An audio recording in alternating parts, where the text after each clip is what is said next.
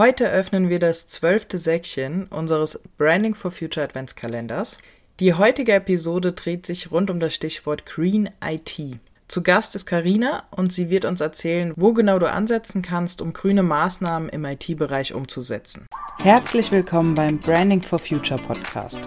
Mein Name ist Charlotte Maxseiner und ich heiße dich ganz herzlich willkommen beim diesjährigen Branding for Future Adventskalender. Freue dich auf 24 interessante Türchen, die vollgepackt sind mit inspirierenden Inhalten rund um das Thema Nachhaltigkeit. Unser heutiges Thema ist die Green IT. Ja, Green IT ähm, finde ich tatsächlich ein sehr spannendes Thema, weil ähm, oft sieht man ja Nachhaltigkeit, äh, gerade die ökologischen Aspekte so in der Produktion oder im Produkt.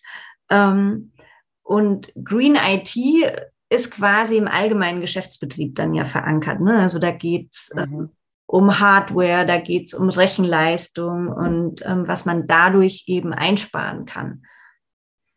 Ja, ich denke halt, ich habe direkt ähm, an Ökostrom gedacht. Ja, unter anderem, das fällt auch da rein, ja. Ne, oder eher gesagt generell Energiezufuhr ähm, auf umweltschonende Weise. Ja, man kann da eigentlich auch nochmal ähm, unterscheiden, also Green in IT, alle Maßnahmen, die direkt an der IT-Infrastruktur ansetzen. Also da geht es eher um Energieeffizienz, also mhm. dass man Server zusammenlegt, ähm, Virtualisierungsprozesse, Kühlung optimiert, ähm, vielleicht sogar eine zeitbasierte Nutzung und Abschaltung von WLAN-Netzen, wenn nachts eh keiner mehr im Büro ist, außer in Startups. Da ist immer jemand im Büro. Nee, nur ein Klischee. Ähm, Endgeräten, Servern etc. Also Green in IT und dann gibt es Green through IT.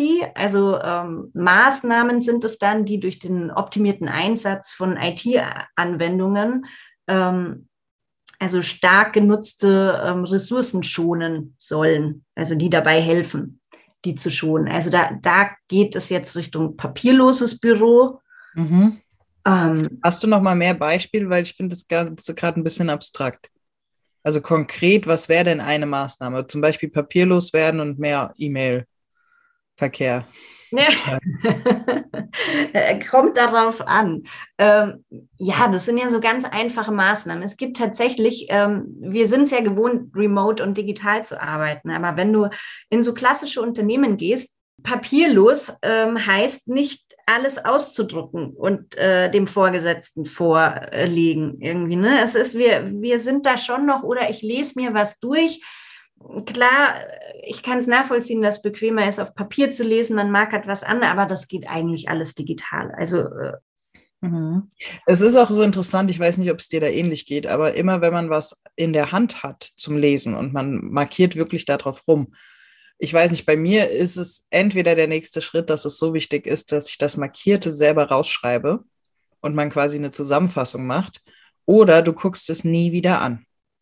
Und das kannst du dir dann eigentlich auch sparen, weil dann könntest du es auch am Computer anmarkern und ähm, quasi dir nur das zusammentragen, was du dann wirklich noch brauchst. Also ich glaube, es ist einfach noch eine sehr alte Lernmethode, die da in uns allen steckt. Ja, ich denke. Aber jetzt komme ich gerade ein bisschen ab. Jetzt sind wir, sind wir, ein bisschen abgekommen. Aber klar, das ist, wie gesagt, wenn jemand sein, ich mag durchaus mein Notizheft und mache das auch noch händisch und markiere ich. Aber es geht wirklich hier im ganz großen Stil, E-Mails ausdrucken. Es wird wirklich leider noch oft gemacht. Mhm. Und da kann es auch schon helfen, wenn man irgendwie Drucker zusammenlegt. Ne? Wenn es irgendwie, muss wirklich in jedem Büro ein Drucker stehen oder kann ich den nicht irgendwo zentral ähm, lagern? Ne? Am besten ja. noch, dass ich zwei Treppen hochlaufen muss, dann überlege ich es mir fünfmal, äh, drucke ich es jetzt wirklich aus. Und dann, dann ist es oft auch so, ähm, man muss dann auch seinen eigenen PIN eingeben weil ähm, da gibt es auch ähm, schlaue Workarounds, weil den Azubi, Azubine kann ich ja ganz schnell mal dahin schicken, die zwei Dritten nach oben. Ähm, stimmt, so ja. gehe ich das irgendwie. Ähm, aber auch der Klassiker irgendwie Verzicht auf ähm, Dienstreisen ähm, zugunsten von Videokonferenzen. Und selbst da kann ich auch noch einsparen, indem ich mir überlege, muss immer mein Video laufen. Ja, da hatten wir doch auch mal einen Blogbeitrag drüber geschrieben, über die CO2-Einsparung. Mhm, durch Digitalisierung. Ähm, genau. Genau. Aber auch wenn ich intelligente Netzwerksysteme ähm, einsetze im Verkehr oder in der Logistik. Und ähm, was man auch machen kann, es gibt auch den Begriff Green Data, der fällt auch darunter, dass ich irgendwie schaue, dass meine Datenstruktur möglichst lang ist, dass ich irgendwie keine Oft äh, doppeln die sich nicht nur, sondern ich habe Daten irgendwie vier, fünfmal abgespeichert.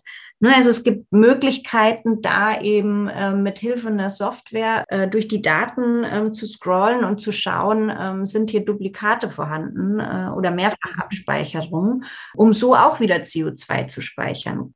Vor allem dann ist das doch eigentlich ein Thema, was super, super wichtig für die Zukunft ist, da wir ja definitiv bei digitalen Prozessen bleiben werden. Also diesen Schritt gehen wir ja nicht mehr zurück. Ja. Und das heißt, wir werden ähm, zwangsläufig früher oder später uns alle damit beschäftigen müssen, wie kann ich auch da Effizienz und quasi Umweltfreundlichkeit in den Mittelpunkt stellen.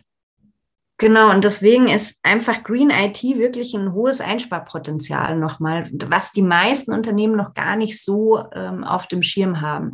Aber da lassen sich auch halt einfach bequem, auch für den Nachhaltigkeitsbericht, auch wirklich KPIs aufstellen, ähm, die man messen kann, nachweislich.